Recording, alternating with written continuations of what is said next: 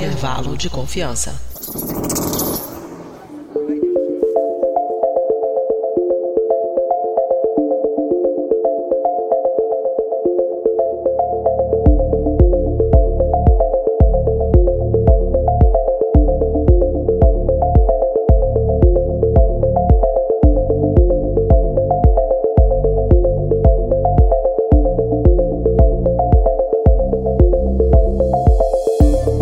Querida e querido ouvinte, boas férias, Heske Prazdnit, e eu sou Igor Alcântara e eu estou aqui com o quinto episódio do nosso especial de férias, o Resample. E hoje eu trago para vocês um episódio relativamente recente, enfim, ele tem apenas poucos meses que foi lançado, mas é um episódio que vários ouvintes do nosso grupo do Telegram pediram para a gente revisitar, então a gente está trazendo esse episódio aqui para vocês, que foi o nosso episódio do intervalo de confiança número 28, Como Tomar Decisões. Esse episódio ele foi publicado no dia 22 de outubro de 2020, então, enfim, tem menos de um ano tem poucos meses, como eu falei. E é um episódio que os ouvintes pediram bastante. E, aliás, é, a gente perguntou para os ouvintes no nosso grupo do Telegram é, se eles. É, que, que episódios eles gostariam de ser que tivessem sido revisitados. E esse foi um dos episódios mais citados. E se você quer fazer parte do nosso grupo de ouvintes ali no Telegram, você pode ir no post desse episódio, vai ter lá é, o link para você fazer parte do grupo. Mas enfim, esse episódio, como tomar decisões, ele foi é,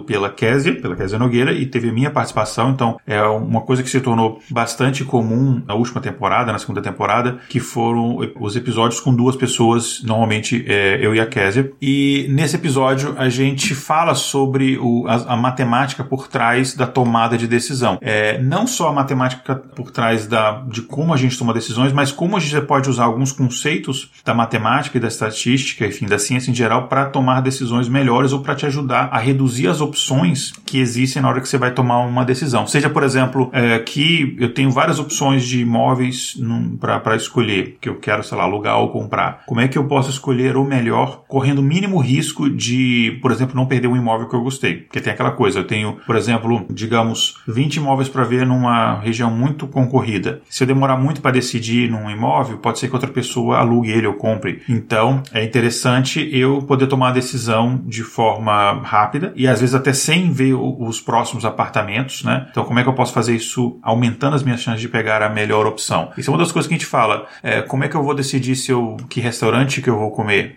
Sendo que, por exemplo, pode ter um restaurante que nem é tão bom assim, ou um restaurante que pode ser bom, mas eu não sei, então ele pode ser pior. Então, são algumas das coisas assim. Como é que eu posso decidir qual é melhor a idade para eu me casar? Ou qual a pessoa que eu devo pedir em casamento? Será que é essa pessoa ideal para mim? Ou será que, enfim, vai aparecer no futuro uma outra pessoa? Então, todas essas coisas a gente fala nesse episódio. Então tem vários conceitos que a gente fala interessantes, é, que a gente fala da regra dos 37%, do índice de Gittins, uh, enfim, a gente fala vários conceitos é, legais. A gente depois encerra até um pouquinho uma introduçãozinha bem breve sobre teoria dos jogos, que é uma coisa que vai ter um episódio específico para isso no futuro, breve. Uh, inclusive, a gente encerra até é, ensinando as pessoas, com, assim, com muitas aspas aqui, uma forma que elas podem, por exemplo, chutar de forma eficiente nas provas. Enfim, a gente faz um disclaimer lá que a gente não recomenda que faça-se isso, uh, mas a gente, mesmo assim, te ensina algumas técnicas interessantes. Então, os diferentes aspectos estão em volta de como você pode melhorar o seu poder de decisão utilizando matemática e estatística, a gente aborda neste episódio. Então, sem mais delongas, fique aí com este episódio, Como Tomar Decisões. Um grande abraço, tchau, tchau, na Schledanol.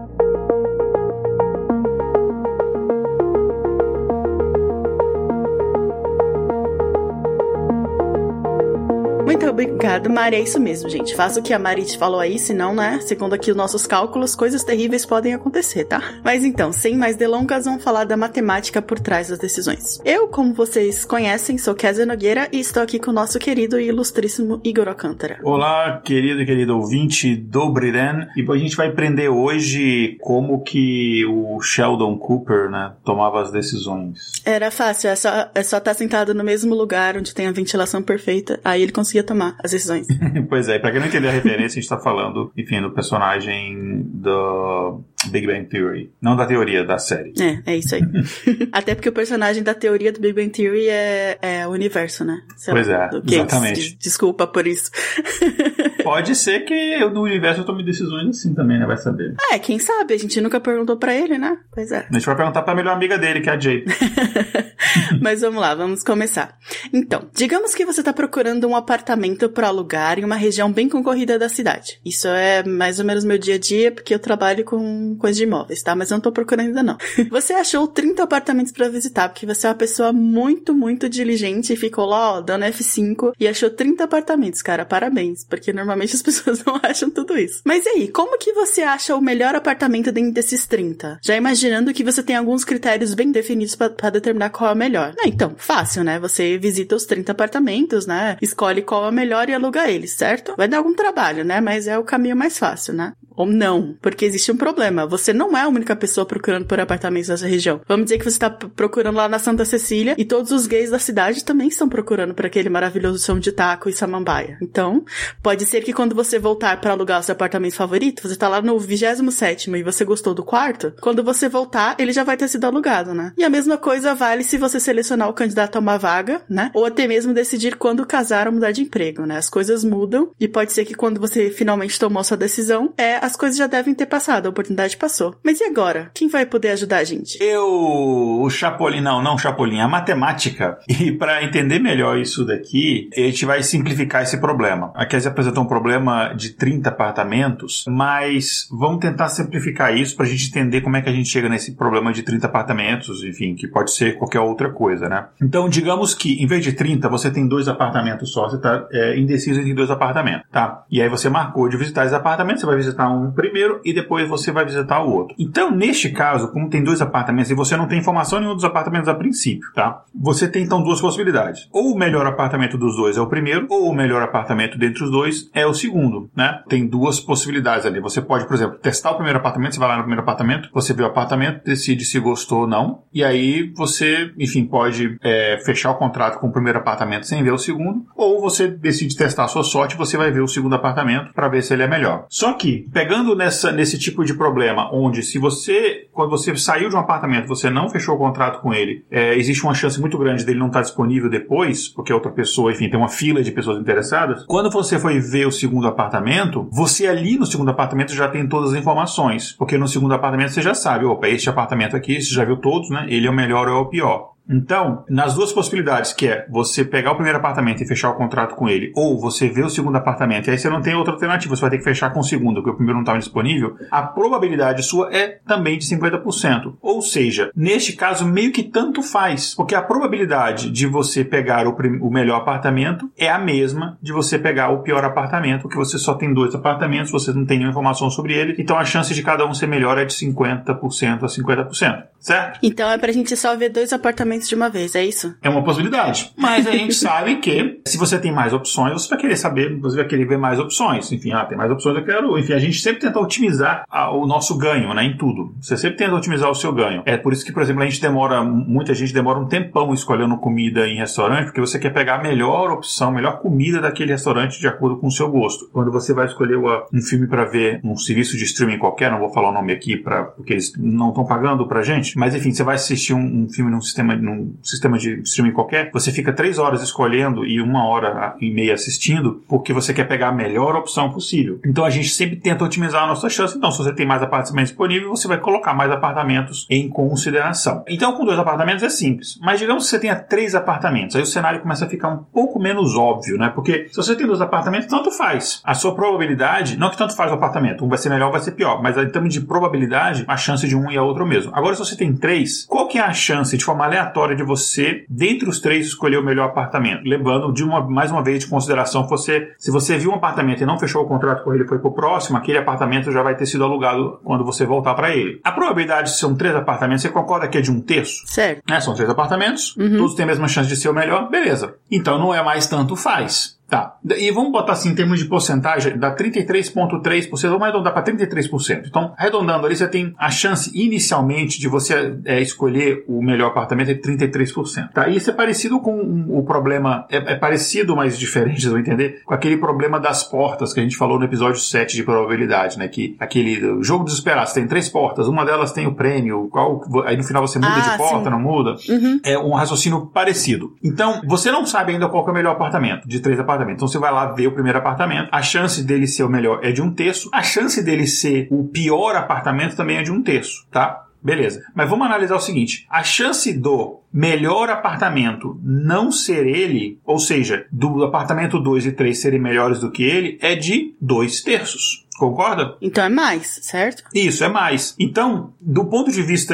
probabilístico, eu tenho uma chance melhor de pegar um apartamento melhor se eu não decidir, em um caso de três apartamentos, não decidir no primeiro, eu for ver o segundo. Hum, então ok. É, a lição é nunca pegue o primeiro apartamento. Se você tem pelo menos três apartamentos. Aí eu vou pro segundo apartamento. Quando eu cheguei no segundo apartamento, eu já tenho mais informação. Aí lembra, é, eu, quando a gente fez um, eu fiz uma variância de sobre é, o teorema de Bayes, né, de Bayes é, teoria, enfim, a probabilidade bayesiana, em que quanto mais você vai adicionando evidências, mais vai adicionando informações, o, o seu, a sua probabilidade vai mudando de acordo com as novas informações que vão chegando. Então aqui é a mesma coisa. A minha probabilidade do próximo apartamento ser o melhor do que, eu, do que eu já vi não é mais dois terços, porque agora, quando eu estou no segundo apartamento, eu já tenho dois terços da informação. Eu já, já conheço o primeiro apartamento, eu já conheço o segundo apartamento. Então ali eu tenho basicamente basicamente duas possibilidades. O apartamento que eu estou, o segundo, é melhor do que o primeiro, ou ele é pior do que o primeiro. Neste caso, as minhas probabilidades elas se invertem. A probabilidade do terceiro apartamento ser melhor do que o que eu estou é de um terço. Não, não do que eu estou, mas ser melhor do que o, o que eu estou o que o anterior. É de um terço porque só falta um apartamento para eu ver. Então, se eu estou no segundo apartamento, a decisão é: se este segundo apartamento for melhor que o primeiro, então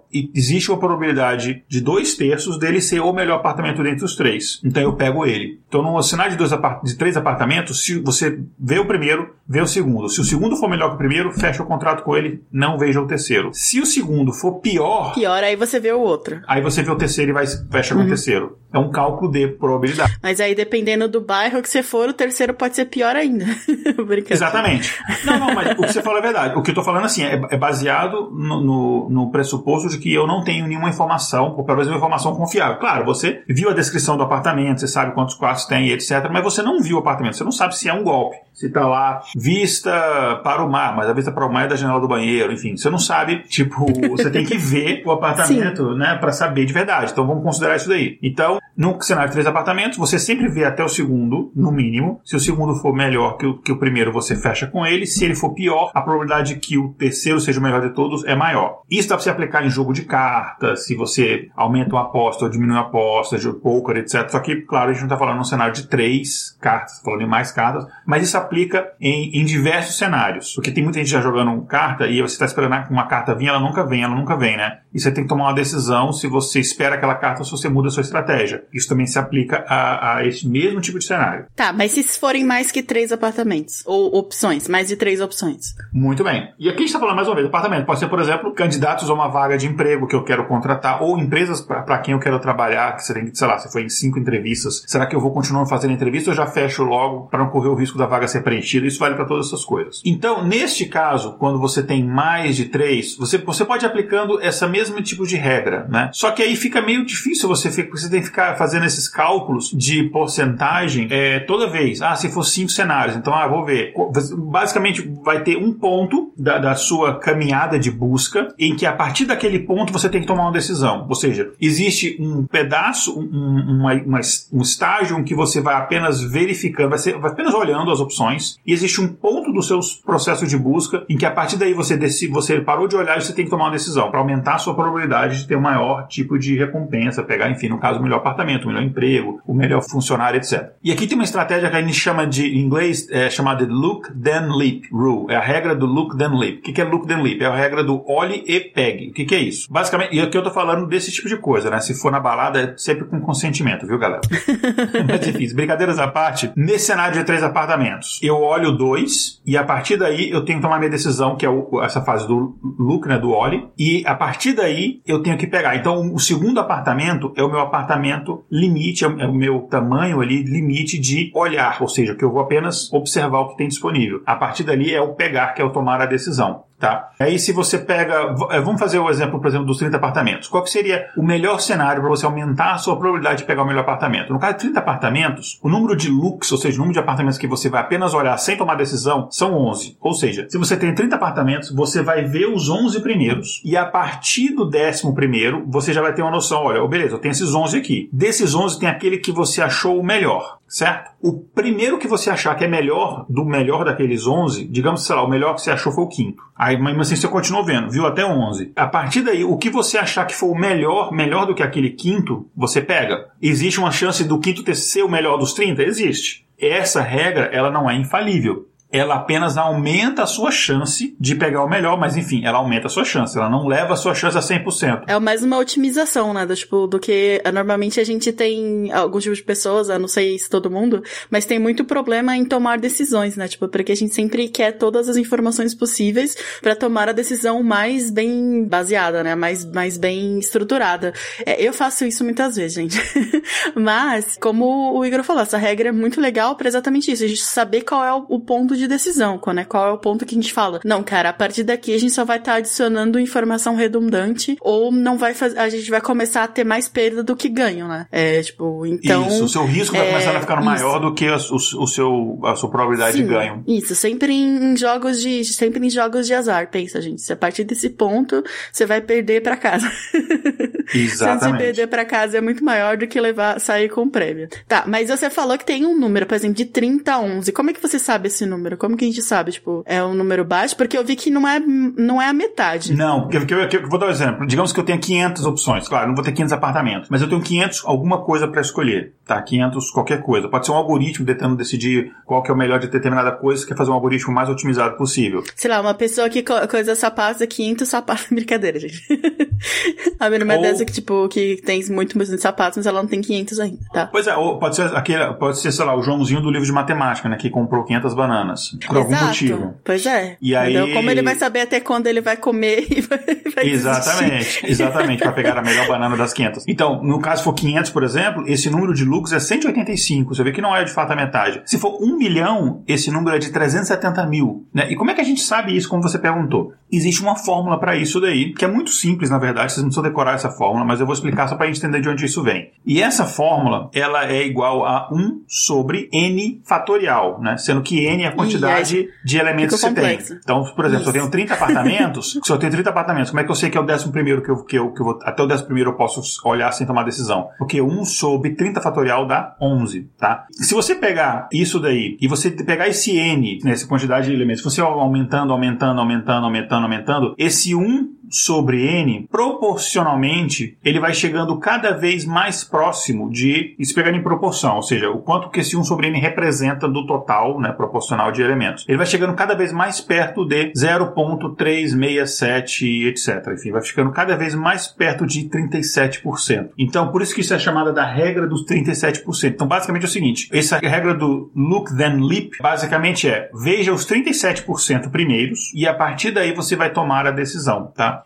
E esse detalhe, se você levar essa quantidade de elementos ao infinito, esse 1 sobre n fica é, 1 sobre e, que é aquela constante de Euler, né? Antigamente eu chamava de Euler, né? depois que eu descobri, ah, é um nome alemão, então é Euler, enfim. Que é aquele númerozinho lá que vale aproximadamente 2.71828, que é basicamente, esse número de Euler é 1 sobre n fatorial, né? 1 sobre 1, etc. Então, aplicando essa, essa regra dos 37%, mais uma vez, eu tenho uma quantidade X de elementos para analisar, analisar e escolher, você analisa os 37% primeiros e a partir daí você pega a primeira opção que seja melhor que as anteriores. E aí você otimiza a sua chance de escolha, tá? Tá, mas será que a gente consegue aplicar essa mesma regra em coisas mais subjetivas? Porque até agora a gente tá falando muito de coisas é, concretas, né? Apartamentos, cartas e tal, tipo, qual emprego. Mas a gente consegue decidir, por exemplo, quando que a gente pede uma pessoa em casamento? É, essa mesma teoria, né, por sorte, pode ser aplicada também com a variável tempo, que foi o que fez o cientista Tom Griffiths, acho que é isso que é a pronúncia. Ele descobriu que na maior parte dos casamentos duradouros e felizes, as pessoas se casam entre os 18 e os 40 anos. Então, aplicando essa regra dos 37%, ele conclui que, contando que você tenha começado a namorar por volta dos seus 18 anos, por volta dos 26 anos é sua melhor chance de achar o melhor par possível para se casar. Você já sabe o que é um relacionamento bom, o que é um relacionamento ruim, que características em uma pessoa você gosta e qual vocês acham bem difícil de conviver. Então, após os 26 anos, se você achar uma pessoa que é melhor que as outras com quem você já namorou, peça ela em casamento. Se ela disser não, peça a próxima que seja melhor que as outras que você conheceu até os 26 anos, até que alguém aceite. Essa regra aqui usa a mesma premissa de que se você demorar de demais para fazer essa escolha, as melhores opções já não vão estar mais disponíveis, né? E, gente, claro, né? Isso não é uma ciência exata. Se você tem 40, 50 anos ou mais e ainda não acha essa pessoa, não significa que você não pode achar, tá bom? Esses números são apenas um indicativo de que em que idade as pessoas mais compatíveis com você ainda estão solteiras, tá bom? É, eu, eu por exemplo, na, talvez seja meio oversharing, né? Mas enfim, eu estou no meu segundo. O casamento de fato é meu segundo, mas eu vamos considerar como se fosse o terceiro. É, enfim, é, meu, meu, eu tive um, um, relacionamento duradouro no meio que. União estável hoje em dia é a mesma coisa que casamento, então pronto. É, exatamente. Então o meu primeiro, eu me casei aos 24 anos de idade. E foi um relacionamento de quase sete anos. E foi um relacionamento que, na minha opinião, deu muito certo. Não durou para sempre, mas deu muito certo. Sete anos? É, sete anos é um bom tempo, então deu certo por sete anos, é bastante. Sim, e terminou de uma forma, enfim, não foi assim, nossa, que legal, estou feliz, terminou, mas terminou de uma forma amigável, somos amigos até hoje, temos uma filha, enfim, que é minha filha mais velha, juntos e tal, enfim. Foi, deu certo e foi com os 24 anos, quer dizer, foi antes dessa idade dos 26. O segundo, eu tinha 30 e poucos anos, enfim, foi logo depois, e foi um desastre, foi uma catástrofe. Eu fiquei quatro anos com essa pessoa, não foi casado de fato no papel, mas falando, foi uma união estável. E o terceiro, que enfim, que é a minha última tentativa, e espero que dê certo, que tá dando até agora aqui, enfim, foi com 30 e tantos anos também. Então, e tá dando super certo, assim, muito, muito, muito certo. Nenhum deles foi nesta faixa etária. Então, não quer dizer que, meu Deus do céu, eu tenho 26 anos e eu preciso é, casar. Primeiro que você não precisa casar. Isso é uma coisa, se você quiser ter um pois relacionamento. É, já começamos a premissa errada já, né? é, é, então, o, o, mas o que ele fala, se você quiser casar, a partir do momento em que. O que ele fala pra gente, se você quiser casar antes dos 26 anos, você tomar essa decisão de casar, é, e aqui ele tá pensando o seguinte: você pegar a melhor opção possível para você. Ele não tá falando que você vai ser feliz, não vai ser feliz, etc. De todas as opções possíveis que tem, basicamente é o seguinte, tem um monte de pessoas solteiras no mundo, e, enfim, claro, você não vai ter acesso a todas as pessoas, sei lá, eu não vou ter acesso às pessoas que moram, sei lá, na Nova Zelândia, porque eu não vou lá na Nova Zelândia, enfim. Mas todas as pessoas aquelas que você tem acesso, tem uma quantidade de pessoas solteiras, e essa quantidade de pessoas solteiras, ela vai diminuindo conforme vai passando o tempo. Então, o que ele quer falar é o seguinte, chegou é, a partir dos 26 anos, na verdade o número exato é 26.1 anos, mas vamos botar 26 anos, e aí você já tem uma certa experiência de vida, que você, digamos que você está namorando já há alguns anos, então você já sabe aquelas características que você gosta, você já sabe aquelas características de uma pessoa que você não gosta, enfim. Então a partir daí, o que esse estudo fala é que se você estiver pensando em casar, não faça antes dos 26 anos, espere até os 26 anos para aí você, porque você já tem uma experiência melhor para saber. Eu fiz aos 24, mas ao mesmo tempo eu, eu tinha muita experiência aos 24 anos. Ah, muita experiência.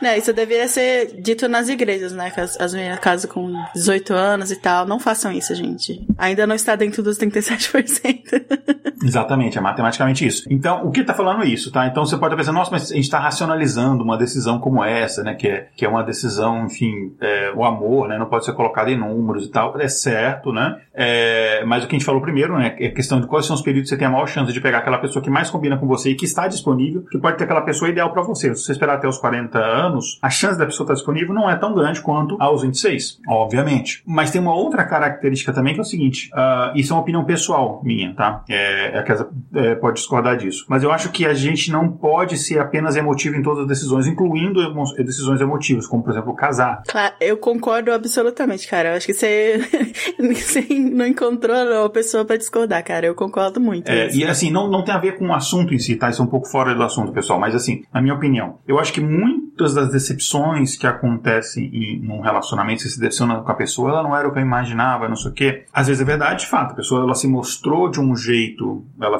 ela criou um personagem, mostrou de um jeito para você e depois ela se mostrou outra pessoa, é normal. Mas muitas vezes é porque você idealizou alguém, você idealizou, sei lá, uma pessoa imaginária na sua cabeça, que aquela pessoa não é, ela não quer se encaixar no seu padrão imaginário perfeito. E ninguém nunca vai se encaixar nisso. Além de que as coisas mudam, né? Pode ser que no começo elas se encaixavam, mas devido a N coisas que acontecem, não mais, entendeu? É, exatamente. Até porque tem aquela coisa no começo do relacionamento, o pessoal quer impressionar, uma coisa que eu nunca fiz. Primeiro encontro, eu nunca levava num lugar assim mais legal. Não, nunca fazia isso. Sim, vocês têm que fazer exatamente o oposto, entendeu? Você, você apresenta como seu pior no começo, e aí se a pessoa aceitar, daí pra cima é, só sobe, entendeu? É. Não, tem, tem, tem amigos meus que faziam isso. Eu não, eu fazia. Eu, eu, detalhe, eu não fazia isso de forma pensando estatisticamente, mas meio que era. Eu pegava um local típico. Vou pegar assim, eu vou pegar um local que eu gostaria de ir, sei lá, daqui, a gente tá com, daqui a três anos, um dia qualquer, sei lá, quarta-feira, para onde eu iria. Eu pegava um local, aí você pensar em termos de estatística, o que? Eu ia pra média. Se a pessoa gostar da minha média, ok, aí a gente dá uma oportunidade para a pessoa conhecer o, o, o, meu acima da média e o meu abaixo da média, né? Então, mas eu ia na média, eu não tentava impressionar, porque depois você tem que ficar tentando sempre é, suprir aquela expectativa inicial que, enfim, se você já apresentou o melhor, entendeu? Aí é complicado. É tipo é. na mesa, sei lá, é como você sai com o zap, você já manda o zap na primeira mão, né? Em vez de guardar o zap para trucar é, depois, enfim.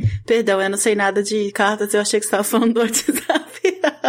Não, é do, é do troco mesmo. uh, mas enfim, então, gente, para finalizar essa parte, não é que a gente tem que racionalizar tudo, mas um pouco de racionalização te ajuda a tomar decisões melhores, né? Por isso que, por exemplo, quando você vai se casar, todas as decisões de um casamento civil, elas são nunca pensando no casamento, são sempre pensando no divórcio, né? O tipo de partilha de bens, esse tipo Exatamente. de coisa. É nunca, é sempre, por isso que a gente é sempre pensando nesse lado racional. Então você sempre tem, por exemplo, quando você vai tomar uma decisão de casamento, você tem, tem que pensar, tá, o que eu quero que aconteça quando acontecer a separação? Tomara que não aconteça, mas se acontecer. Mas enfim, é, mas a gente não veio falar só disso hoje, né, Kézia? Pois é, depois, se vocês quiserem, a gente faz todo um, um, um spin-off aí que a gente contando casos e como a gente acha que as pessoas devem a gente.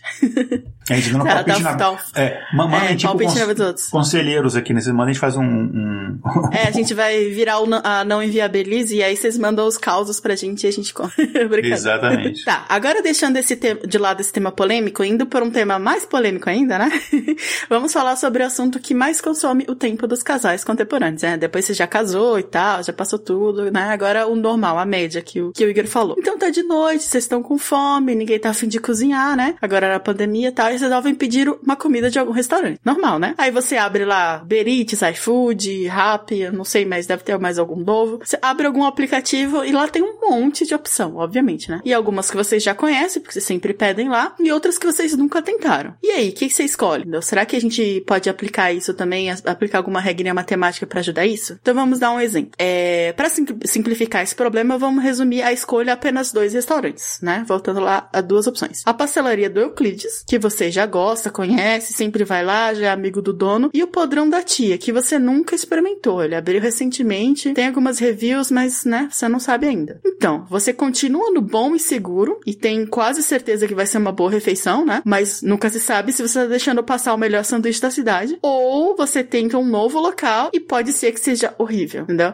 Então esse é um clássico dilema que a gente chama em inglês, né? Explore, de explorar, versus exploit, né? Trade-off. Que aí fica mais difícil da gente traduzir no português porque na verdade explore e exploit é a, são a mesma coisa, né? Explorar. Mas explicando melhor, explore é explorar no sentido de desbravar, descobrir, e exploit é no sentido de tirar vantagem ou se aproveitar, né, de algo ou alguém. Pois é. E então nesse caso aqui, as duas opções, elas têm as suas vantagens e as suas desvantagens. Então, é, como a Kézia falou, né? Você deve ir nos locais que você já conhece e você gosta, que seria o exploit. Ou você testa novos locais para ver se você tem alguma coisa diferente, nova que você gosta, que seria o explore. Então, basicamente é isso. A gente não traduziu, eu não encontrei nenhuma. Eu, quando eu aprendi esses termos, eu aprendi como a expressão em inglês, mas a gente sempre tenta trazer o termo em português. Eu não achei nada em, em essa expressão em português, então eu acho que em português é usado assim mesmo. Exploit Se alguém souber, tá, gente? Pode falar pra gente que depois a gente faz uma errata ou posta lá, tá? Isso, Mas exatamente. é realmente, a gente não achou nenhuma, nem outro termo melhor em português, tá bom? Isso, então se você estiver ouvindo isso no futuro e se tiver alguma errata, a gente gente colocar no post do episódio. A gente vai atualizar mesmo que seja daqui a 10 anos. Ou se você tá ouvindo no futuro e quiser é, estudar sobre isso e cunhar um novo termo, por favor.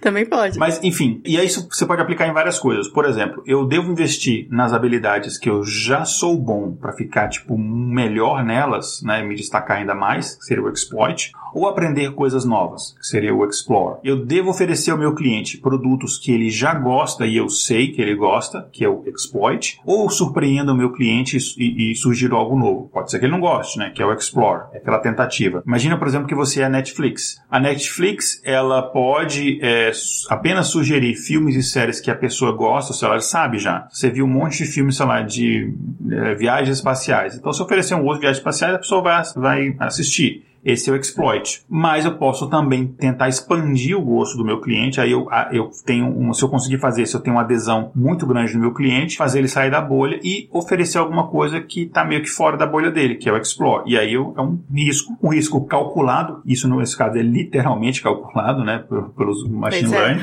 É. Mas enfim, e o Netflix eles não têm, eles não tomam essa decisão, eles fazem as duas coisas, tá, gente? Tem aquelas várias categorias lá, é, é baseado nisso. Então, a, a, as sugestões de filmes é, é uma combinação de explore e exploit que eles fazem. E essa, essa proporção é baseado nisso. Porque eles não querem, por exemplo, ah, eu gosto de filme espacial, eu fui na primeira vez no Netflix assistir um filme espacial, e eu não quero que na minha cabeça, quer dizer, a Netflix não quer que na minha cabeça a Netflix seja apenas um, uma plataforma de filmes espaciais e não. Ela quer que seja de tudo. É, e até porque filmes espaciais ou qualquer outra categoria são finitos, né? Então vai dizer que você, tipo, viu todo o catálogo de filmes espaciais, você não vai usar mais, sabe? Tipo, não é isso que eles querem, entendeu? E também o Spotify, eu acho que quem usa os descobertas da semana, ele também é mais ou menos uma mistura disso, sabe? Tipo, eles devem ter algum númerozinho que faz lá de o algoritmo, mas ele é normalmente uma mistura disso, uma mistura de é, coisas que você, tipo, muito parecidas com o que você gosta e de repente pingar uma outra coisa assim, um pouco diferente para você expandir. É, né, é verdade. O, o Spotify, eu fiz isso algumas vezes, é, no Spotify, no YouTube Music, de ouvir aquela seleção da semana. Ele sempre coloca algumas coisas que eu já ouvi, ou bandas, ou, ou músicas que eu não ouvi, mas de bandas que eu, que eu já escuto bastante, mas sempre tem algumas coisas novas e tal. E tem vezes que eu, não, que eu gosto, que eu não gosto, e aí você vai colocando lá o, o mãozinha para cima ou para baixo, e aí ele vai aprendendo com aquilo. E eles usam esse tipo de conceito mesmo. Isso não é uma, teoricamente, eles de fato usam isso, tá? No caso dos restaurantes, então, você é, tem essa decisão. Digamos que você está, por exemplo, numa, numa cidade ali, você vai ficar um tempo nessa cidade, né? E aí você quer, sei lá, você tem uma, uma franquia de um restaurante lá que você já gosta. Aí, será que eu peço nela? Ou vou tentar alguma coisa local aqui e, e aí eu vou, enfim, tentar descobrir. Ou até não viagem, você está viajando, pode ser uma cidade, cidade mesmo, você já mora e tal. Como é que você vai tomar essa decisão? E aqui a gente tem uma premissa que você ter uma boa refeição hoje, em termos de cálculo de recompensa,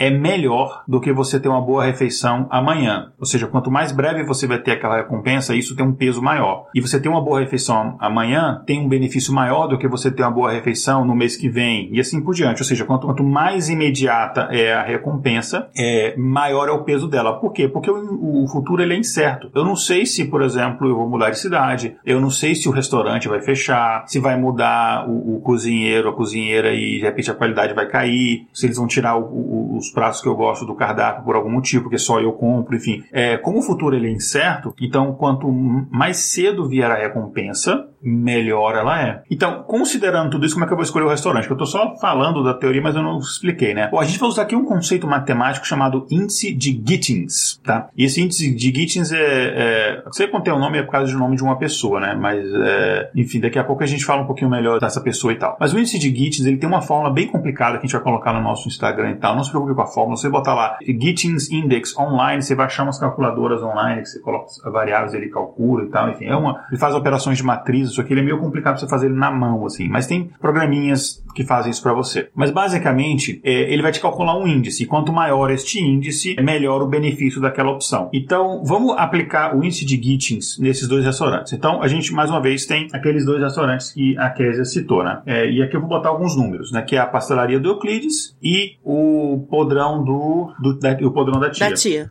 Só lembrando que o, o, índice desse caso, é, ele varia entre 0 e 1, um, né? Então, quanto mais próximo de 1, um, é melhor. Isso. Então, digamos, por exemplo, que eu fui oito vezes na, na pastelaria de Euclides, é um lugar que eu conheço. Dessas oito vezes, seis eu tive experiências boas e duas eu tive experiências ruins, tá? Aí eu apliquei a formulinha do índice de Gittins e obtive um valor de 0.84. Isso é verdade, tá? Se você aplicar a fórmula com esses valores e tal, você vai obter esse valor, esse valor aí. Claro, tem a, tem a variável tempo e tal, é, que eu coloquei uma variável tempo, um valor bem alto. É, digamos que você vai poder, não tem uma perspectiva da pastelaria de Euclides fechar no futuro breve, nem de você mudar de cidade, então, enfim, você pode ainda ir na pastelaria Gittins várias vezes. Desculpa, na pastelaria do Euclides várias vezes. Então você encontrou um índice de Gittins para a pastelaria que você já conhece, ou seja, das oito vezes que você foi, seis foram boas, o índice é de 0,84. Agora vamos fazer o podrão da tia. No podrão da tia você nunca foi lá. Então você tem zero experiências boas e zero experiências ruins. Será que eu consigo aplicar essa fórmula? Consegue. Você aplica a fórmula e ela te dá um índice de Gittins de 0,87. Ou seja, ele é maior.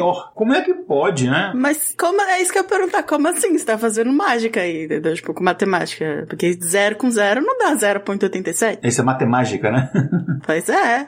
então, é, porque é, a fórmula é mais, é mais, complexa que isso. Como é que um local que eu nunca fui, que eu não tenho nenhuma informação sobre, ele vai ter um índice, um benefício, né? Um, um, enfim, uh, ou vou chamar de índice de Gittins por enquanto, maior do que um lugar que eu já fui, eu já, eu já conheço. É porque se você pensar bem, a probabilidade de um lugar que eu nunca fui e não tenho nenhuma informação, uh, desse lugar ser bom, de eu ter uma experiência boa, é de 50%. Mais uma vez, eu não tenho nenhuma informação, tá? Então não tem nenhum preconceito, não tem nenhuma informação, julgamento prévio, não tem nenhuma indicação de ninguém, 50%. 0,87 é maior do que 50%, bem maior. Como é que pode? É que o índice ele não calcula a probabilidade de você ter uma refeição boa ou você ter uma refeição ruim. Não é isso que ele calcula. Mas ele calcula é a recompensa que você vai obter em tomar uma determinada ação. Neste caso, é a recompensa entre você decidir fazer um explore, que seria você ir num restaurante novo, no caso do podrão da tia, ou exploit, que é você ir num restaurante que você já conhece, que seria a pastelaria do Euclides. Então, nesse caso, vamos pensar aqui comigo. Se você for no podrão da tia, né, que você, enfim, nunca foi um restaurante novo, e você não gostou, foi horrível, poxa, o índice Gittins errou, eu não gostei. Hum, na verdade, ele não errou. Porque você foi lá uma vez, você não gostou, você teve uma experiência ruim. Basta você não voltar lá de novo, você já sabe.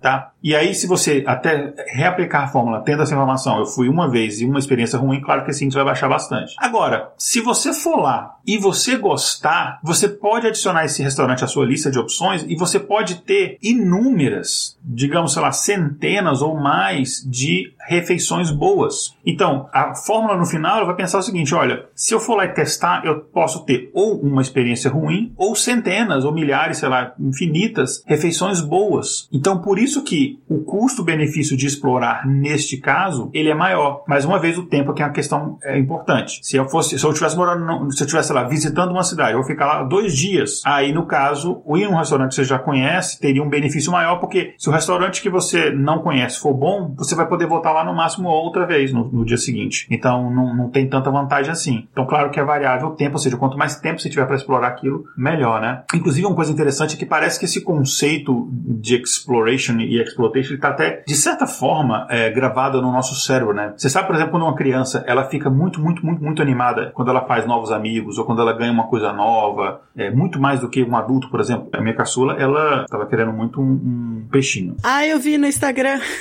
pois é. Eu antigamente, sei lá, uns 20 anos atrás, assim, eu era. Eu sou aquela pessoa que quando eu gosto de uma coisa, eu tenho que aprender tudo sobre aquilo, eu tenho que saber fazer aquilo, eu tenho que saber tudo sobre alguma coisa aí. Eu... É, você é um verdadeiro otaku, gente, na, na definição japonesa da palavra. É, e eu sou tipo assim, então, por exemplo, eu, antigamente eu gostava muito de aquário, e aí eu, eu comecei a estudar tudo sobre peixes de aquário e tal, e eu comecei a ter, morava com, meus, com minha mãe ainda, e aí eu, eu comprei um aquário, aí depois eu, aí eu depois eu adaptei esse aquário, não, esse aquário vai ter um pH mais básico, depois eu comprei outro aquário, um pH mais ácido, e depois eu queria um aquário maior para outros tipos de peixe, aí depois eu precisava de um aquário para é, todo com vidro escuro tal, se tivesse algum peixe doente eu deixar ele aí fazer um tratamento e tal, ficar de quarentena, é, na, na, sem máscara, no caso na época, né, algum dos peixes não botava máscara. e aí depois eu queria outro aquário, eu queria um aquário de água salgada, e o negócio, aí vai ficar muito caro, então eu aprendi a fazer aquário, eu comprava o vidro e fazia o aquário, e... e... Aí você não tinha mais espaço no seu quarto para dormir, era só aquário? Não, só tinha na peixes. casa inteira, não, tinha, tinha casa, todo, todos os cômodos, todo mundo tinha aquário, assim, só que era meu, eu deixava no quarto. Minha irmã, tá, todo mundo tinha, tinha sala, eu era uma casa grande assim. Tinha na garagem tinha um aquário.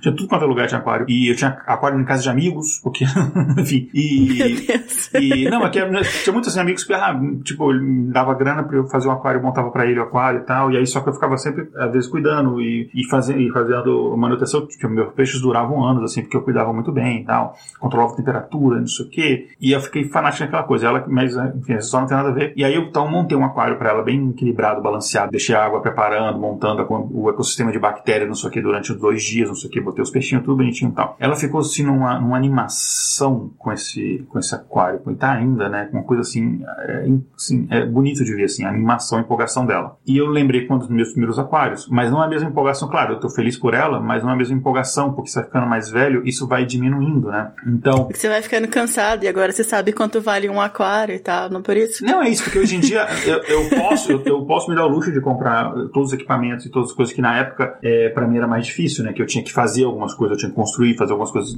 é, caseiras e tal. É, hoje eu posso comprar os equipamentos, aquelas coisas e tal. Mas é mais uma questão, é mais uma questão de idade mesmo, né? Porque de forma intuitiva o cérebro sabe que a recompensa de você testar coisas novas, ela é muito maior quando você é criança, porque você pode explorar uma coisa nova que você gostar durante o resto da sua vida. Mas você vai chegando na minha idade, a quantidade de tempo que eu tenho para explorar coisas novas que eu conhecer e eu gostar é muito pequena. E olha que eu sou uma pessoa que eu gosto de explorar coisas novas. Eu estou estudando novas línguas, eu estou sempre procurando novos restaurantes.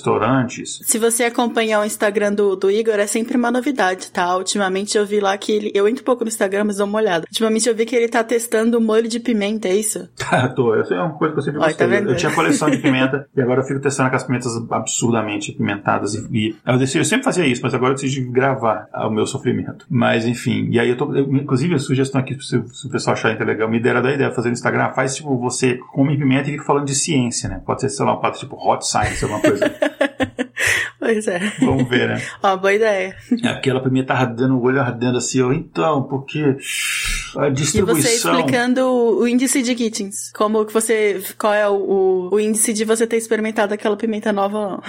Pois é, pois é. É assim, agora falando bem sincero, assim, eu sou uma pessoa muito realista em relação à minha particular vida, né? Eu sei que eu tenho 43 anos, eu aproveitei muito bem meus anos antes dos 43. Muito, muito, muito. Fiz de tudo. E eu sei que daqui pra frente é só ladeira abaixo. Então, tipo assim...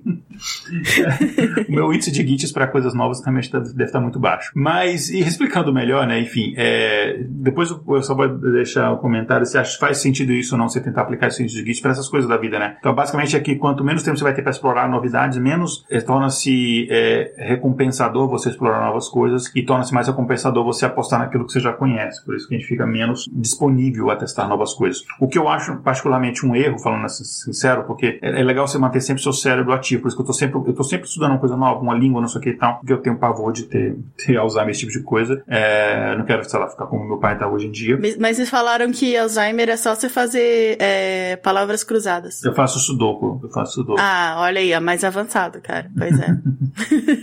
Mas, ah, talvez eu tente fazer palavra cruzada em tcheco, eu vou, vou procurar. Vai, aí vai ser... Caramba, nossa, no outro nível, né? Desculpa. Mas, mas eu não acho que eu ainda não consigo. Mas enfim, é, resumidamente então, né, explicando, o, o, o índice de Gittins, ele é uma medida de recompensa que ele usa processo estocástico. Lembra que a gente fez uma variância de processo estocástico? Então, ele usa o processo estocástico para ser calculado, né? E, enfim, ah, o variância número 15. Então, se você quiser entender melhor o que é o processo estocástico, escuta lá o variância número 15 sobre esse assunto, né? E, inclusive, o índice de Gittins é homenagem a um matemático chamado John Gittins, né? Uh, detalhe, se você tiver algum índice, algum termo matemático e você não souber o nome do matemático que fez aquilo dali, provavelmente é John alguma coisa. Tem muitos que é John alguma coisa. Pois é.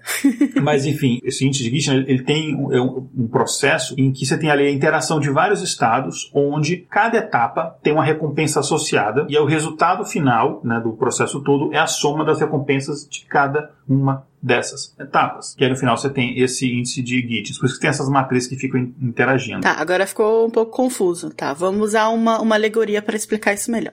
Então, é, vamos usar dois exemplos no setor de geração de eletricidade. Então, tem a energia eólica e a energia ondomotriz, que é aquela que extrai do movimento das ondas e das marés, né? Então, se a gente for apresentado por as, as duas tecnologias quando elas ainda são propostas como ideias, né?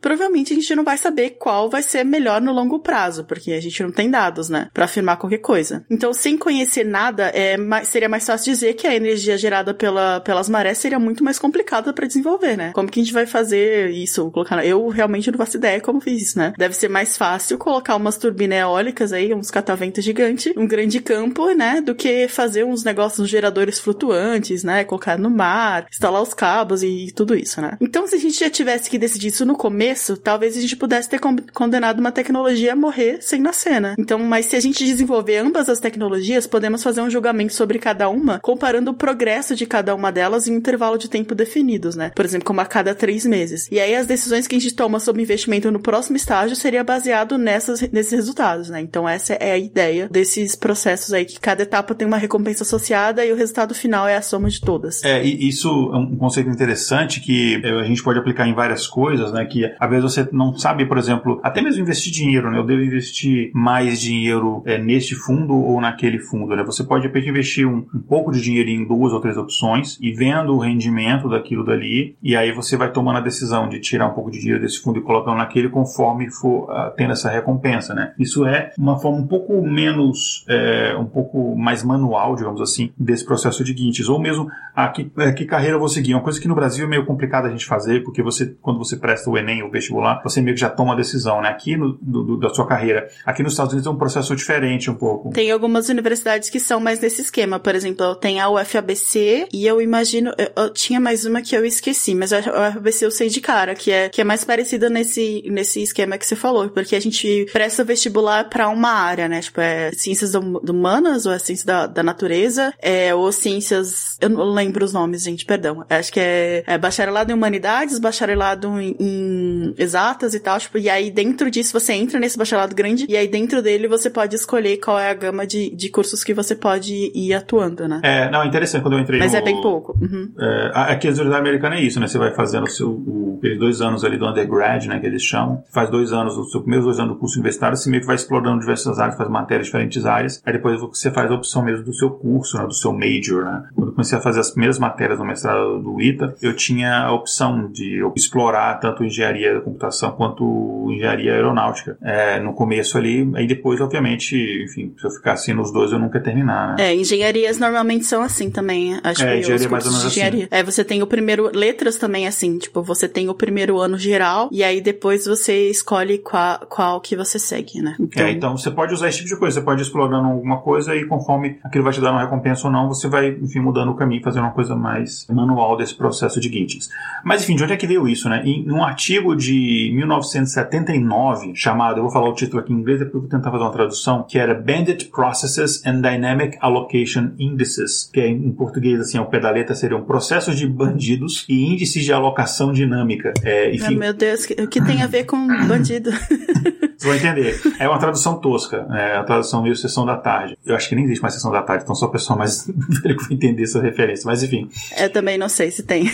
Mas, enfim, o, como eu falei, né, o estatístico e pesquisador o John Gittins, ele sugeriu uma solução para problemas como esse que a gente discutiu aqui, né? E por causa do nome dele, né? Obviamente que o nome do índice é índice Gittins. Só que se você vê a tradução desse paper, né, que inclusive eu, eu penso até em fazer no futuro um um, variância mais focado nesse paper dele, mas se você pensa, pegar o, o termo, você pensa assim, processo, né, como a, como a, a Kesa pensou assim, não, mas não estranho, né? Processo de bandido, o que, que é isso, né? A gente tá falando do Brasil, que ele tá falando da... Não, na verdade... Deve ser de direito, né? Isso daí, tipo, processo, bandido, não é? Tipo, criminal, deve ser alguma coisa assim, né? É, então, é, parece que falando da política brasileira, mas não, é, na verdade, isso é uma, uma referência, né, a uma técnica chamada Multi-Armed Bandit, né, que em português seria bandido multi armado. Que, na verdade, esse termo bandit, ele tem a ver com. Sabe quando você vai num, num cassino? Tem aquelas máquinas de caça-níquel que você coloca a sua moedinha, a sua ficha ali, aí tem uma alavanca que você puxa a alavanca. Ah, o clássico, que joga lá o. o roda a roletinha e tal, tipo, né? Então, Esse multi-arm bandit são essas caças, são essas, como eles chamam, é, uma das formas você chama essas, essas máquinas de caça-níquel. Então, basicamente, ele está se referindo a essas máquinas de jogos de cassino. Então, por isso que ele está falando esses processos de bandidos ou de multibandidos, ele está falando disso. É ah, agora bandits. fez muito mais sentido. É uma, uma espécie, mas é uma gíria, né? Não é no, nome dessas máquinas e tal. Mas, enfim, então, e essa técnica, o paper, ele abriu o horizonte do que a gente podia fazer nesse sentido, e essa técnica, ela é usada muito em machine learning, muito, muito em machine learning, é usado muito em comércio eletrônico, é usado muito em marketing, né? Vamos dar um exemplo para ficar melhor, é, para a gente entender. Digamos que você tem, por exemplo, uma verba específica que você quer investir em anúncios, sei lá, no Google AdWords, por exemplo. E,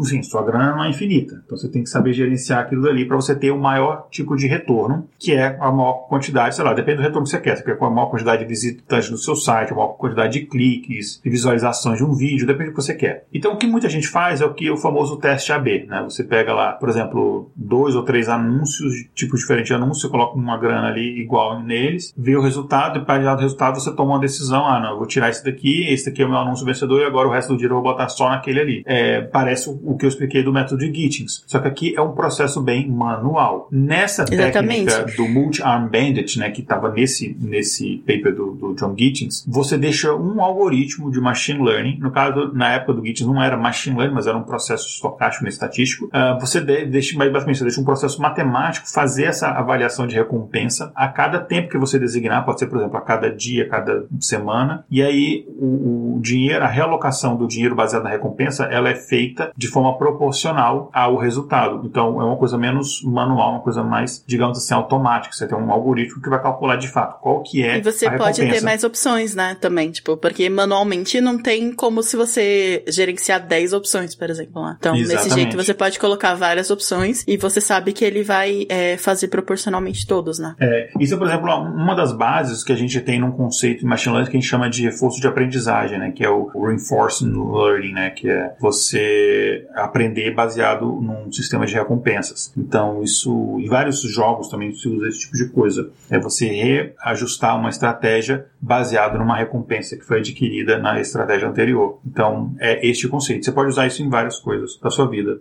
Legal, né? Agora só, antes da gente continuar, vamos chamar o nosso querido e que todo mundo estava com saudade, Boston da Jay.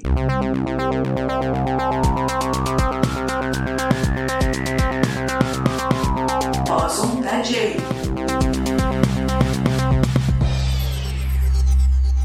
Olá pessoal, aqui é a Jay e bem-vindos a mais um Boson da Jay.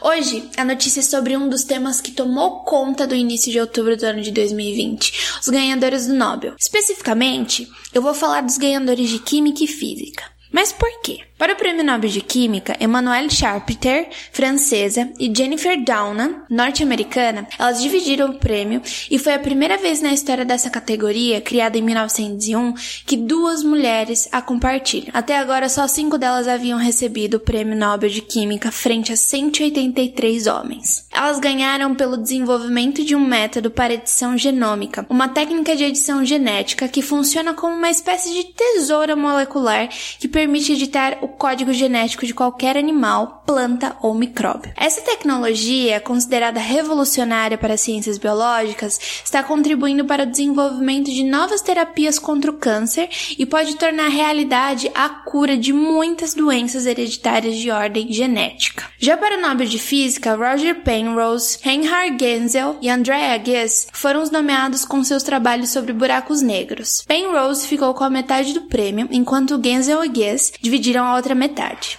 Guess foi a quarta mulher nomeada na categoria de física da história do prêmio, com mais ou menos 200 homens brancos premiados. Ela é professora da Universidade da Califórnia, Los Angeles, Estados Unidos, e ao lado dela estava Genzel, diretor do Instituto Max Planck de Física, na Alemanha. E os dois eles trabalharam na descoberta de um objeto compacto, supermassivo no centro da nossa galáxia, o buraco negro Sagitário A estrela. Penrose, por sua vez, é professor da Universidade de Oxford, no Reino Unido, e o seu trabalho mostrou que a formação de buracos negros é prevista pela teoria geral da relatividade, usando métodos matemáticos engenhosos em sua prova. Além disso, Penrose mostrou através das ideias de Einstein que a singularidade, lugar em que toda a física muda, pode existir no centro de um buraco negro. O próprio Einstein não acreditava que buracos negros realmente existissem. Esses objetos eles são super pesados e capturam qualquer coisa que entram neles. Nada pode escapar, nem mesmo a luz. Todas essas informações foram tiradas das reportagens do El País, Caltech, e vocês podem encontrar os respectivos trabalhos dos cientistas citados no site do Nobel. Tudo vai estar linkado no post. Obrigada e até a próxima.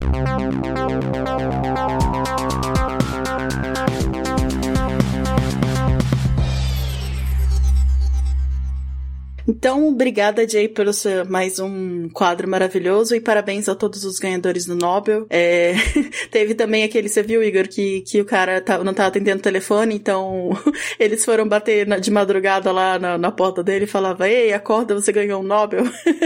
Pois é. tá engraçado, gente. Tem o vídeo, vejam depois. Inclusive, Kézia, falando em Nobel, a Mariana, se o pessoal viu os recadinhos bem, ela falou que ela prometeu, olha só como é que ela colocou a gente mal os lençóis. Isso ela prometeu, a gente vai ter que cumprir. Ela prometeu que a gente ensinar o pessoal como é que você aumenta a sua chance, você que está nos ouvindo, de ganhar um Nobel. Então. Olha, ó, pois é. Quem, quem, quem tá de olho nesse prêmio aí, ó, olha aí, ó, fica de olho, que eu sei que tem gente que, ó, o Trump quer, Bolsonaro, não é, né? Pois é, mas não é o Nobel da Paz, não é o Nobel, enfim, ah, é o ah, Nobel que triste. de economia, né, Kézia? Conta aí pra ó, gente. Mas é esse, esse Nobel aí que o cara bateu na porta pra, pra avisar. Então, quem sabe aí você segue nossas dicas e alguém vai bater de madrugada aí falando pra você atender o telefone que você ganhou o Nobel, tá bom? Então, vamos lá, que dicas são essas? tá, mas agora a gente vai falar dela daqui a pouco, tá bom? Mas vamos, com, vamos então pra agora um tipo de exercício diferente. Já falou bastante, né, de greetings, falou de apartamento, de restaurante, mas agora a gente vai falar o que realmente interessa, que eu tenho certeza que é o que deixou você esperto aqui do, desde a da hora do, do apresentação. Então, digamos que você e uma outra pessoa foram presos por cometer um crime. Hum. Vocês são inocentes, ó. Todo mundo é inocente, tá? Mas dessa vez vocês realmente são inocentes, mas existem evidências que podem te incriminar, tá bom? Então, os, os promotores do caso vão lá e fazem uma proposta para você. Você pode confessar o crime e pegar uma pena menor, é... só que existe um truque, obviamente, né? Se você confessar o crime e a outra pessoa não confessar, você pega três anos e a outra pessoa vai para julgamento e vai pegar uma pena de até 10 anos, né, de cadeia. Se você não confessar e a outra pessoa confessar, aí é o inverso. Você que vai pegar a pena de 10 anos e a outra pessoa vai ser solta em 2 ou 3 anos, né? Agora, se os dois confessarem a crime, aí divide, né? Cada um pega 5 anos de prisão. Agora, se ninguém confessar, nem você nem a outra pessoa, cada um vai cumprir apenas 2 anos de prisão. Só que assim, nem você nem a outra pessoa sabem o que, que o outro decidiu, entendeu? Então você, sei lá, se você não confessar e confiar que o lado de lá, é, a decisão também vai ser no sentido da cooperação, né? Na esperança de, de todo mundo ter dois anos. Ou então você confessa e reduz o seu risco de pegar a pena máxima de 10 anos, tá? E é um, um grande dilema. E o que, que, será que a maioria das pessoas fazem nesse caso? Acreditem nesse esse experimento, tá? Né? Com ninguém preso de verdade, foi repetido inúmeras vezes. Em experimentos semelhantes, onde ao invés de decidir confessar ou não, você tem que decidir quanto do dinheiro de uma recompensa fica para você e quanto deixa pro outro, ambos seguindo a mesma premissa. Existe existe uma estratégia mais colaborativa e uma estratégia mais competitiva, tá bom? Então, esses exercícios ou dilemas servem para ilustrar uma teoria bem ampla, bem famosa, complexa, muito popular chamada de teoria dos jogos. E aí que entra a nossa dica aqui para você que está afim de um Nobel, seu sonho desde pequenininho, tá bom? É estude teoria dos jogos, entendeu? Isso aí é, ó, certeza, as probabilidades de você ganhar um Nobel da, de, de, de economia estudando isso é muito grande, porque nada menos que 11 pessoas ganharam o prêmio por contribuições dessa área, né, Igor? Pois é. É mais fácil, muito, muito, muito mais fácil você ganhar um prêmio Nobel por economia por estudar teoria dos jogos do que um de física por estudar teoria das cordas. aí fica a provocação. Exatamente. Aí. Olha aí, ó. Quem, quem, quem diz que a gente quer descobrir o que é o câncer? Não, cara. Se você quer o Nobel, estuda a teoria dos jogos, entendeu? Deixa outras pessoas descobrem a cura do câncer. e você faz um filme sobre isso e ganha um Oscar. Olha que legal. Olha aí, olha aí. Aí você vai ter dois. Quem é que tem um Nobel e um Oscar? Não tem, entendeu? Mas tem que chamar a gente pra cerimônia, né? Porque a gente que deu a dica. Obviamente, né? né? Confia em nós aí, gente. pois é, gente. É, essa, essa, esse dilema do, do prisioneiro, que, a, que é bem famoso. A gente adaptou um pouquinho para ficar mais simplificado, mas esse dilema do prisioneiro que a, que a Késia descreveu, ele é um dos vários dilemas e dos várias coisas que a gente tem nessa teoria dos jogos, né? E só que se a gente fosse falar mais sobre teoria dos jogos, é uma coisa muito vasta, muito extensa. A gente ia demorar bastante tempo. E a gente não quer fazer isso porque esse é um episódio que a gente quer falar mais no, no geral dessa matemática das decisões. A gente não quer falar só sobre teoria dos jogos, mas a ideia é que a gente faça um episódio do intervalo de confiança ou um variância, que aí seria um pouco mais técnico, sobre esse assunto. Então a gente quer o feedback de vocês. Se vocês quiserem, ó, oh, eu quero um episódio só sobre teoria dos jogos, dá uma, um toque aí na gente que a gente prepara para vocês, tá? A gente coloca na nossa agenda e a gente prepara o episódio para vocês. Mas, explicando resumidamente, para não dizer que a gente não falou nada, que a gente só jogou o dilema e, e saiu correndo, né? Essa, a teoria dos jogos, ela é a área da economia que ela estuda as melhores estratégias numa situação em que envolvem outras pessoas. Ou seja, você tem uma determinada estratégia, uma determinada coisa, a decisão a tomar, só que existe do outro lado outras pessoas que estão, enfim, podem jogar colaborando com você ou é, de forma competitiva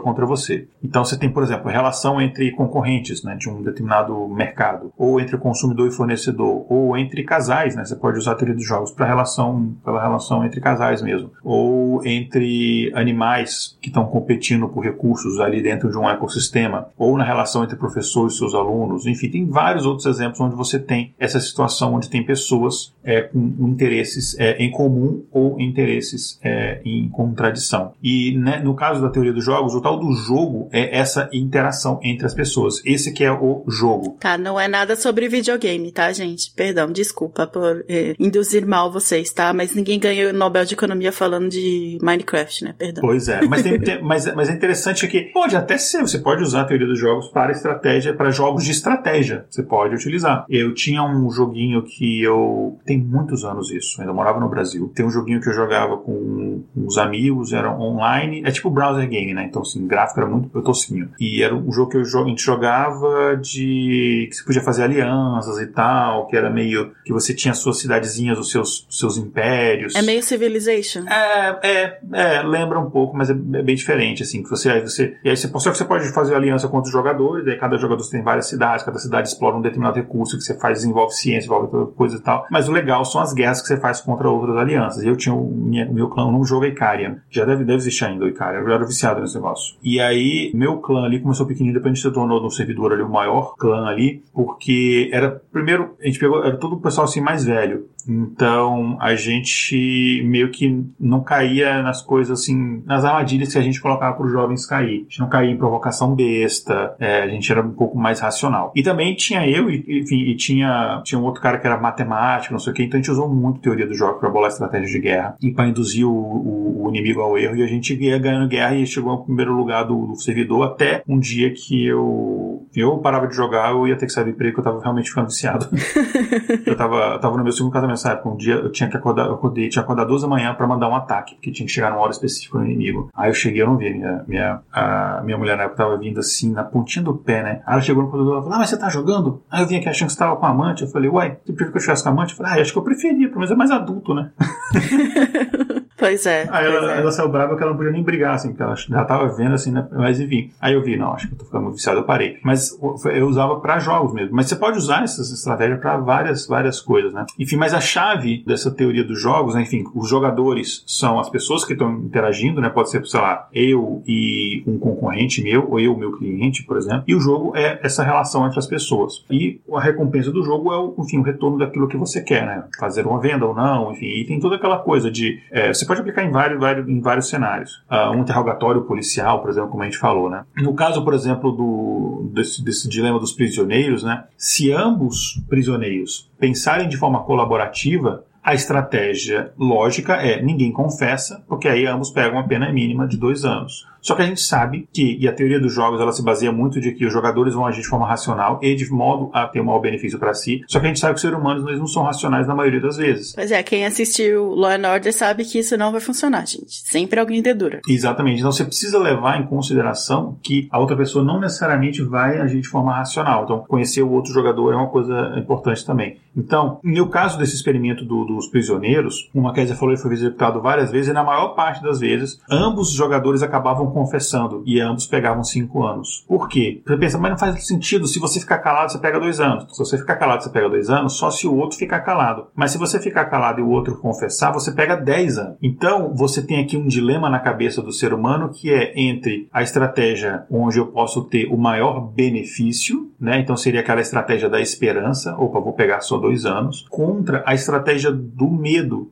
que é qual que é a estratégia que me evita eu pegar o maior malefício. Ou seja, qual é a estratégia que me deixa mais distante dos 10 anos? É, considerando o pior do jogador seguinte, é eu confessar. Porque se ele confessar também, eu vou pegar só 5, é, né? O máximo que eu posso pegar é 5. Se eu não confessar e ele confessar, o máximo que eu posso pegar é 10. Então, nesse caso aqui, a força do medo ela é maior do que a esperança do, da recompensa. Então o medo ele tem uma força muito maior. Isso, e se a outra pessoa não confessar, você pega só dois. Então, tipo, né, o risco, a recompensa aí é, também é maior. Exatamente. Então, é, nesse caso aqui, o que fica é, de lição, em vários outros casos, é que muitas vezes o outro jogador, ele vai agir, a não ser que seja uma pessoa racional, de fato, eles vão agir muito em, em razão do medo. Então, o medo é um fator muito mais importante na tomada de decisão do que outros fatores. Por isso que a política explora muito isso, o medo, o medo medo de você perder determinado benefício, sei lá, vai, o candidato fulano vai ganhar, ele vai acabar com o Bolsa Família, ou não sei o que, o país vai virar comunista, ou vai virar... É, um, os imigrantes virar... vão roubar nossos empregos. Isso, então,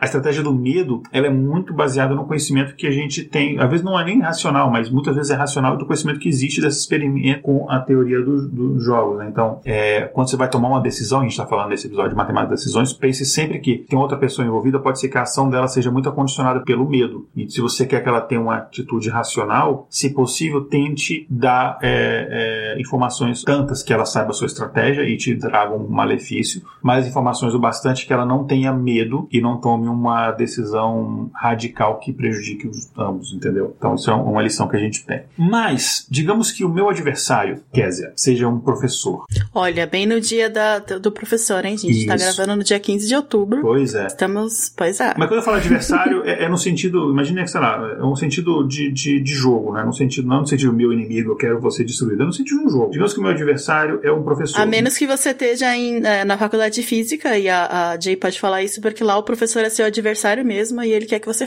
que você reprove. tipo isso. Mas, é, na medicina tinha uns professores assim também. O professor fez prova só pra mim. Mas isso é outro assunto. Mas, digamos que o seu, o, outro jogador, vamos chamar assim então, fica melhor.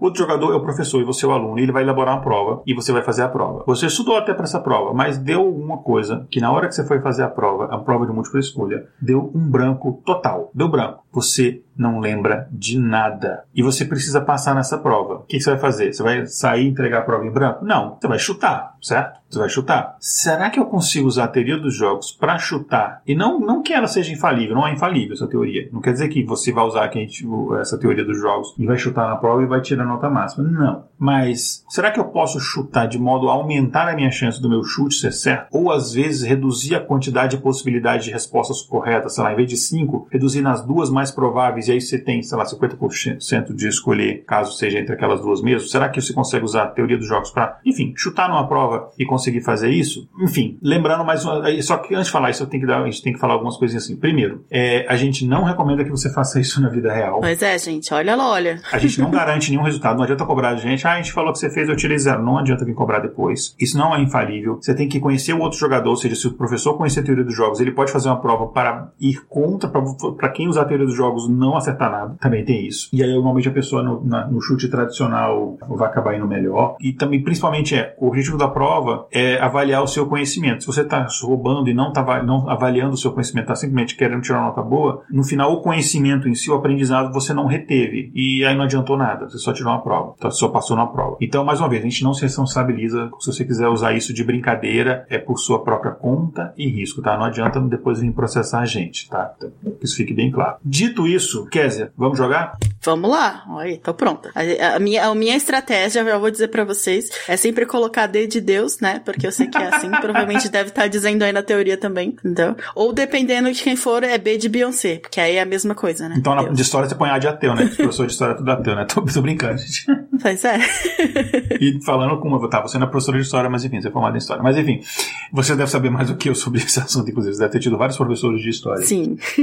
mas uma coisa importante, a, a chave aqui é você entender o seguinte, que o outro jogador, que é quem elaborou a prova, provavelmente essa pessoa tentou camuflar, porque ele não quer que você acerte a questão no chute, ele quer que você acerte a questão se você souber a resposta certa, se você entender aquele assunto. Então ele vai pegar a resposta certa e ele vai tentar camuflar a resposta certa no meio das respostas erradas. Ele vai dar uma camuflada ali para tentar te enganar. Tá? Então, Famosa pegadinha. Isso. Então, a resposta certa vai estar camuflada em respostas erradas que vão ser não tão diferentes assim, tá? Para brincar, a gente pegou aqui, eu, eu peguei três questões do Enem 2019, prova azul, do segundo dia, tá? A gente vai colocar aqui, lá no nosso Instagram, que é o arroba iconfpod, I-C-O-N-F-P-O-D. Segue a gente lá. Lá no nosso Instagram a gente vai colocar a imagem da questão, que fica mais fácil entender do que a gente falando aqui só no áudio. Mas a gente vai falar aqui também para você acompanhando. Então vai lá, dá uma pausa aqui agora, se você não tiver, abre o Instagram enquanto você está escutando a gente e vê lá, tá? A gente vai começar então com a questão 147. Para facilitar, tem só as opções. Eu não li, eu não tenho a menor ideia do que, do que esse negócio. Eu não li o enunciado, ok? Então é, eu vou falar, eu vou ter as opções, eu vou ler as opções, eu vou falar qual que eu acho que é mais provável, por quê, e aí a Kézia vai dizer se eu acertei ou não. Ok, vamos lá.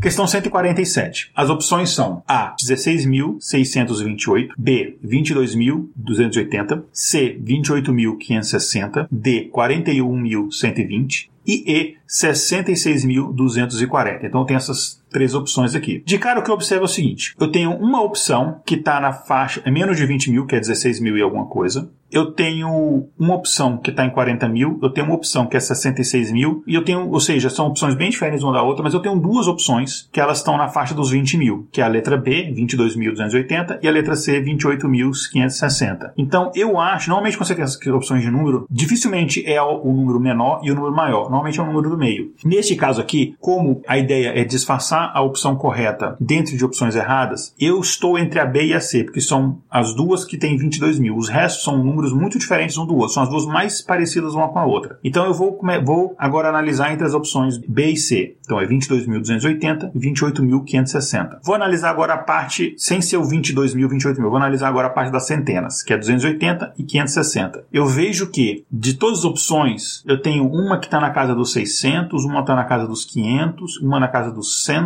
eu tenho duas opções, que é a B e a E, que está na casa dos 200. Então eu vou nessa. Então, por causa disso, eu vou escolher a letra B, que seria o melhor disfarce usando a teoria dos jogos. Então, para mim, a opção, a resposta correta para a questão 147 é a letra B, 22.280. Acertei, Kézia? A resposta está correta. Yeah!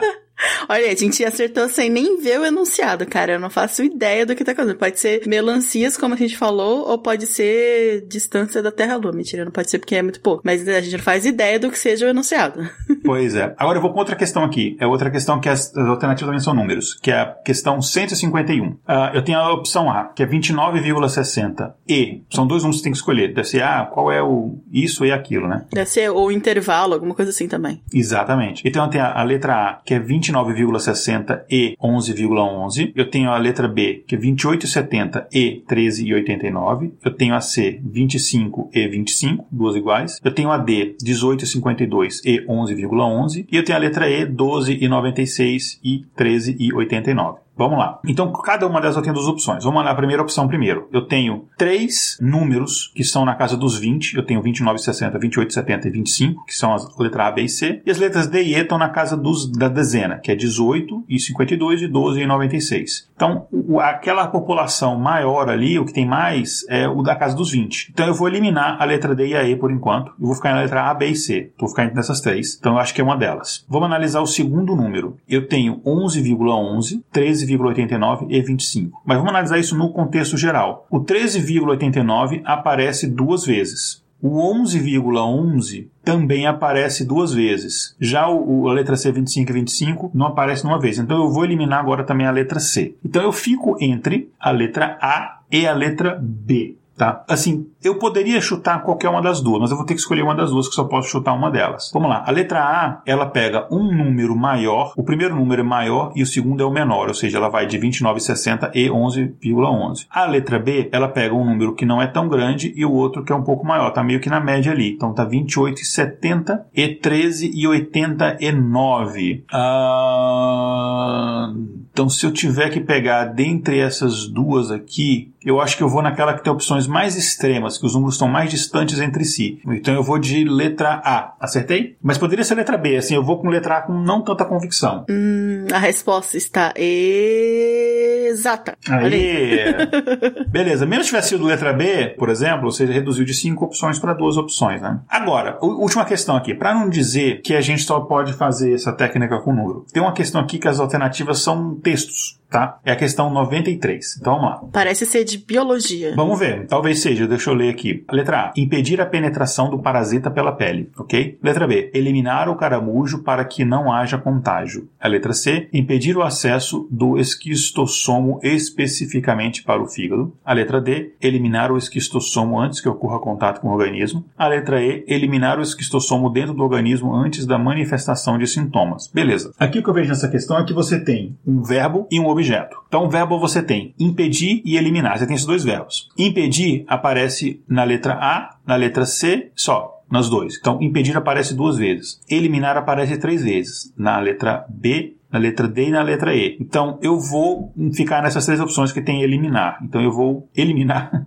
as letras A e C. Então, fico entre B, D e E. Vamos ver o objeto. Então, às vezes eles falam de caramujo e às vezes fala de esquistossomo. No total, não só das três opções que sobrou, e também tem parasita. Então, parasita aparece uma vez, caramujo aparece uma vez, esquistossomo aparece uma, duas, três. Então, eu vou de eliminar esquistossomo. Eliminar esquistossomo fica então nas opções D e E. Eliminar esquistossomo, então a D fica eliminar o esquistossomo antes que ocorra o contato com o organismo. E a letra E, eliminar o esquistossomo dentro do organismo antes da manifestação de sintomas. Então eu tenho duas opções, uma fala antes e a outra fala dentro. E interessante que nenhuma das outras opções A, B e C tem nem antes nem dentro. Então, dentre a D e a E, eu vou naquela que me traz mais detalhe. A que me traz mais detalhe, eliminar o esquistossomo dentro do organismo antes da manifestação de sintomas, letra E. Então eu vou chutar a letra E. Acertei? A resposta está exata. Isso aí.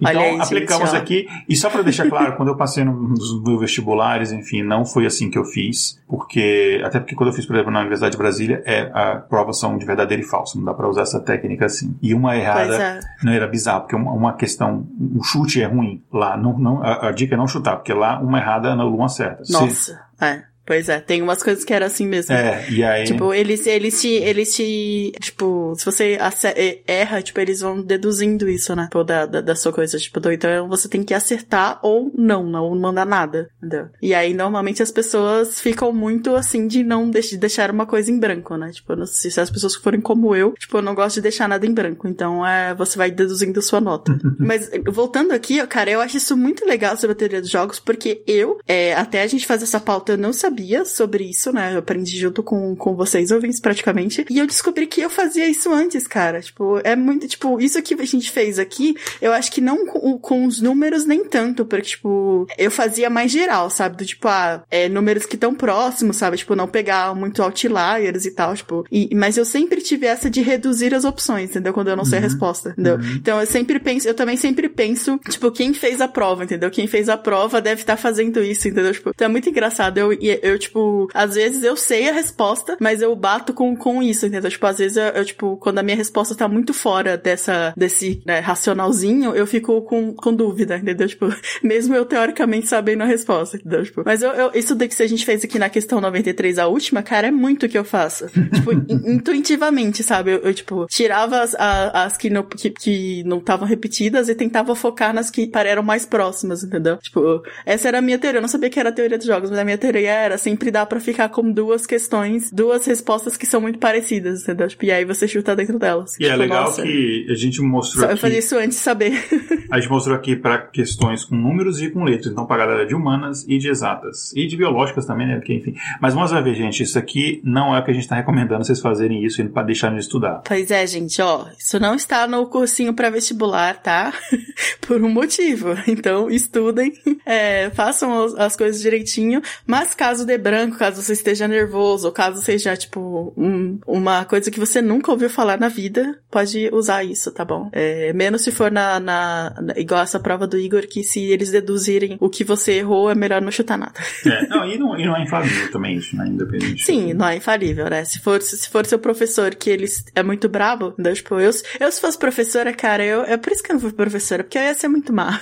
eu ia passar. Lembra que eu já falei em algum episódio aqui que eu ia, sei lá, fazer um gabarito escrito com todas as respostas na mesma letra, só pra, pra mexer com a cabeça dos alunos? Então, eu seria esse tipo de professora. Então, agradeçam ao mundo e os alunos que eu não virei professora. Eu já dei, eu, sou, sou, eu fui professor, eu dei muita aula particular, curso livre, e dei, fui professor universitário, né? E na faculdade eu fazia, na faculdade é que eu fazia de fato prova, e eu era, os alunos minha gostavam muito de mim, porque as minhas aulas, assim, eles falavam que era interessante, porque eu trazia muito exemplo é, do dia a dia, e eu usava pouco slide, eu trazia objetos mesmo, assim, coisas, e para os, os meninos, tá, bola de gude para falar sobre amostragem, aquelas coisas assim. Eles gostavam, mas as minhas provas eu exigia bastante. Você tinha que entender, não adiantava decorar. E só que uma vez os alunos pediram, pô, só dá a resposta da prova? Eu, boa ideia. Aí eles entenderam, na segunda dia da prova eu fiz a prova que só tinha as respostas, você tinha que falar qual era a pergunta. é, isso aí. mas, mas, tipo, só um comentário. Tem muita questão do Enem que é assim, sabia? Tipo, se você pular o texto, de novo, não é um conselho, tá, gente? se você pular o texto e ler só o enunciado, às vezes você consegue responder sem ler o texto. Mas, ah. bem, voltando. então, é isso, gente. Né? Esse foi um overview sobre as decisões e a matemática, como se relaciona. Esse episódio a gente gostou muito, né? Tipo, eu especialmente gostei bastante, achei muito legal. Se vocês gostaram também, mandem feedback, falem com a gente. É, se vocês quiserem que a gente fale mais sobre a teoria dos jogos ou algum outro é, coisa, também fale pra gente. E se você quiser fazer a decisão lá, se tá com a sua esposa ou seu esposo e quer otimizar a sua decisão na Netflix ou decisão de o que comer, né? Indica esse episódio para eles. né? Que vai ajudar bastante. É. Mas o episódio ainda é, não acabou ainda. Vamos para o nosso querido quadro amostral.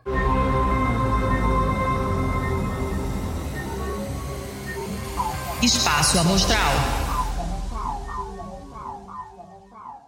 Então, estamos aqui no, nosso, no quadro Espaço a Mostrar. Para quem ainda não sabe, é um quadro onde a gente indica alguma coisa para os ouvintes, tá? Pode ser relacionado ao tema ou não, né? Um livro, série, jogo, etc. E aí, Igor, o que, que você trouxe pra gente essa semana? Eu trouxe, que eu fico sofrendo bullying porque eu trago sempre mais de uma indicação, então eu trouxe só uma de novo, que é um livro e o título em inglês é Algorithms to Live By, The Computer Science of Human Decisions. E em português saiu como Algoritmos para Viver, a Ciência Exata das Decisões Humanas, que não é uma tradução literal, mas mais ou menos a mesma coisa, que é do Brian Christian e do Tom Griffiths, que a Kézia citou quando estava falando do cara que calculou a idade melhor para casar, enfim, é o cara autor desse livro, inclusive esse negócio está neste livro. É, esse livro, esse Algoritmos para Viver, ele fala dessas matemáticas e desses algoritmos do dia a dia, tem vários outros exemplos, é uma fonte para mim constante, tenho no meu Kindle, é, tenho fisicamente também, e é uma fonte constante minha quando eu tô assim, hum, o que, que será que eu posso, a gente pode fazer episódio aqui do intervalo de confiança. Eu normalmente dou uma olhada nesse livro assim, eu vou re revisito esse livro. É um livro que eu li uma vez, mas eu volto nele constantemente para em capítulos específicos. Então é um livro muito bacana. É, então é, fica a dica aí, o Algoritmos para Viver, do Tom Griffiths e do Brian Christian. Pois é, e eu vou trapacear como sempre e vou indicar para vocês o Instagram do Igor. Vejam lá, eles faz vários vídeos sobre é, os molhos de pimenta. Tem, se vocês quiserem é, acompanhar a, a, jornada da Babi com um peixinho novo, sempre tem alguma coisa legal, tá, gente? E só, aliás, uma, acho que bom ponto aqui pra gente fazer a errata, tá? No episódio passado, o Igor indicou um documentário, né? Uma série documental sobre futebol americano que a gente falou que chamava Last You, e na verdade se chama Last Chance You, tá? Isso. Então se você pesquisou no Netflix e não encontrou, é esse, tá? Eu assisti, é bem legal. Depois dá uma conferida lá, gente, tá? O nome correto é Last Chance You. Bacana. Bom? E qual que é a tua indicação? Não, a minha indicação eu já falei, é o seu Instagram. Ah, tá. Ah, você falou que é robótica, você dá mais de uma. Ah, obrigado pela indicação. Não, não. obrigado pela indicação. Pois é. Tá, e, não, e lembrem também da outra indicação que eu fiz, que é o tweet do, do Igor, tá, gente? então, é isso, gente. Muito obrigada por ficarem até aqui com a gente. Lembrando que vocês sempre podem mandar feedbacks que a gente adora ouvir falar de vocês. Mandem no Twitter, no nosso Instagram, mandem e-mail, de qualquer modo que vocês prefiram. Se vocês quiserem também entrar no nosso lá grupo dos ouvintes, também é legal. O pessoal é bem legal, eles postam alguns, às vezes alguns artigos, às vezes a gente discute, por exemplo, a tradução do Explore versus Exploitation. O Igor questionou lá pro pessoal se alguém conhecia uma, uma tradução, a gente interagiu lá bastante. Então é isso, gente. Igor, seu encerramento. É isso, obrigado é, todo mundo que tá nos ouvindo. O nosso número de ouvintes tem crescido a cada semana, então isso deixa a gente bastante feliz. Basicamente é isso. Se nos sigam nas redes sociais. Se você você trabalha com jornalismo de dados ou ciência de dados, quer fazer parte da nossa equipe, fale com a gente, principalmente é, vocês mulheres, que a gente é muito difícil encontrar mulheres nessa área, a gente quer mais mulheres Exatamente, que trabalhem gente. com dados, análise de dados, estatística, ciência de dados, qualquer coisa, procura a gente, que a gente quer aumentar a nossa equipe neste,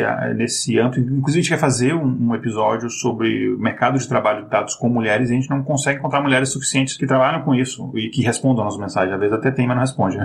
Então, entre em contato com a gente, né, para a gente aumentar nossa equipe nesse, nesse sentido também. Isso, e lembrem, não só, se você não é de dados também, você também pode entrar em contato se tiver alguma coisa a acrescentar, se tiver alguma sugestão para aqui pro IC, pro Influencers, pro Variância, fiquem à vontade, tá, gente? Então é isso. Tchau, tchau. Tchau, gente. Nash Ledanol.